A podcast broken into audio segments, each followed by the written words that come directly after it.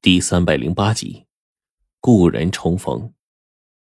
黄队的前世那个大王曾经说过，每一任的晋国皇帝以及后续晋国破灭之后女真部族的首领，归根结底其实都是从那个洞中爬出来的。那么，是不是说那个洞就是真正通往地人们巢穴的地方呢？此刻。我再一想起当初的那个地底世界桃纸山，如果按照师傅六道轮回的说法，桃纸山应该算是修罗道和恶鬼道的交错世界，一半生活着鬼魂，一半生活着修罗。至于那些所谓的大王，现在可以断定，便是修罗道出来的怪物。然而，桃纸山当中的徐家庄如此势大。又有地人的根基，难道说那个秦岭地师墓里的那个黑洞，最终通往的位置会是桃纸山的徐家庄不成？会是那个地底世界？然而此刻我沉思了许久，还是想不明白。但是，地人们竟然势力庞大，又生活在地下，即便当初锁龙台那次被封印的大部分厉害角色，可路人们不能下地。又能把其他敌人们如何呢？我可不相信，地底世界的徐家庄会有那样的能力。毕竟徐家庄人数并不多，真正算起来，他们的势力也只能算作中等，全靠那些稀奇古怪的复制人。除此之外，有所倚仗的东西并不多。然而，在一顿思考过后，我越发的疑惑起来。这个时候，我把目光投向了白程程、黄队。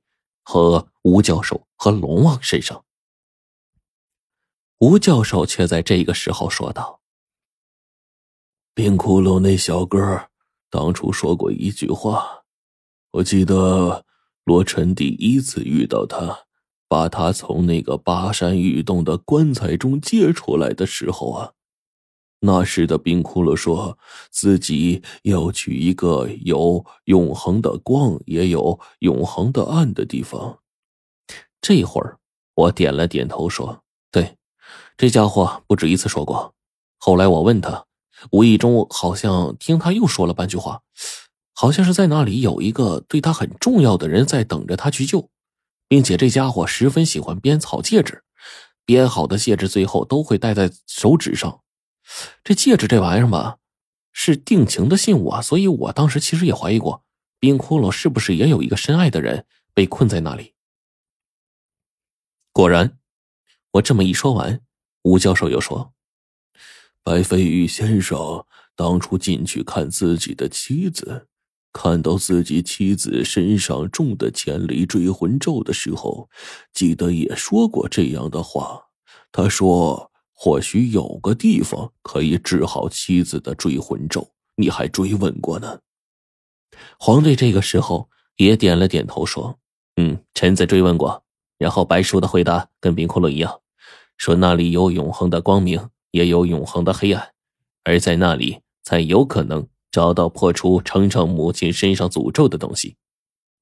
这句话一说出口，白程程当即强忍着落寞的心情。我就坐在他身旁，轻轻挽起了他的手，捏了一下，示意他不要分心，先听吴教授他们继续说下去。而这个时候，吴教授却又分析道：“而且，他们都去过那个地方，冰窟窿小哥究竟是怎么去的，我们不知道。小白当初去的时候，则是带着任务去黄河那边执行任务。”发现了一个古洞，然后顺着进去古洞当中，从此消失了。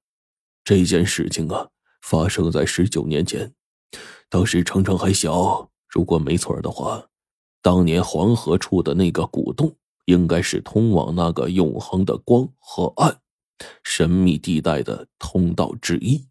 会不会是这个可能啊？被吴教授这么一分析，我点了点头说。的确是这样，只不过，哎教授，这次白叔却从秦岭地师墓的黑洞里进去了。冰窟窿临死前给黄队说过一些密语，黄队根据那些话分析，冰窟窿家族应该是中过诅咒。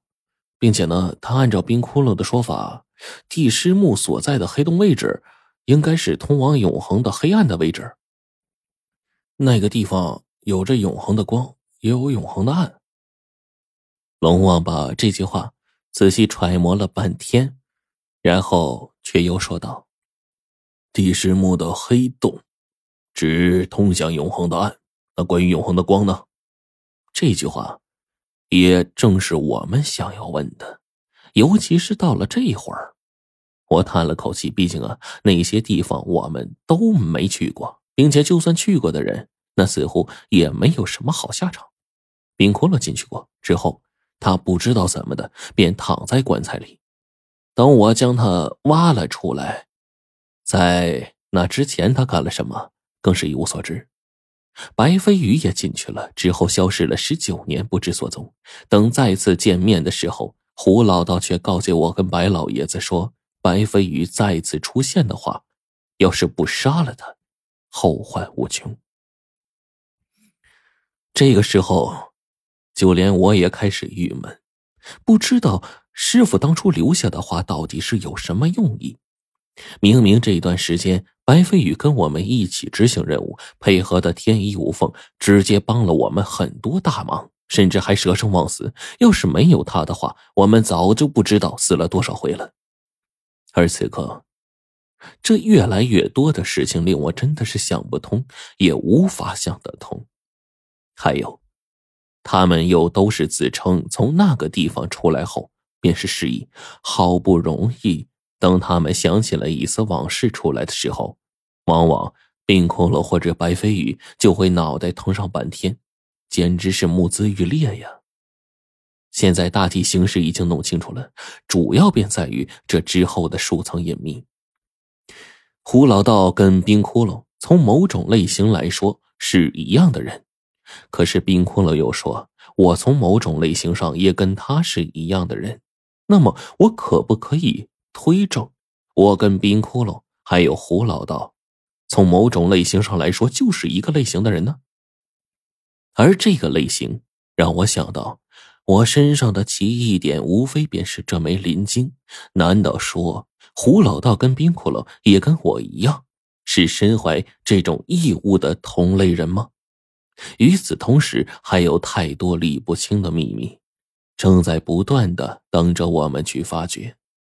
胡老道，冰窟窿，既然作为路人的后人维护着我们的将来，那么跟大多数相互仇视我们的敌人来说，肯定是斗争到底的。因而，我绝对相信师傅寻找六道轮回，肯定不是心血来潮，说不定这其中就有着关乎于其中种种大秘密，和地人也必定有着联系。而至于地师墓里的两尊雕像，肯定必有说道。假设那两尊雕像分别是冰窟窿跟我师傅胡不传的先祖的话，照这样看来，当年在那里面究竟又发生了什么见不得人的事儿呢？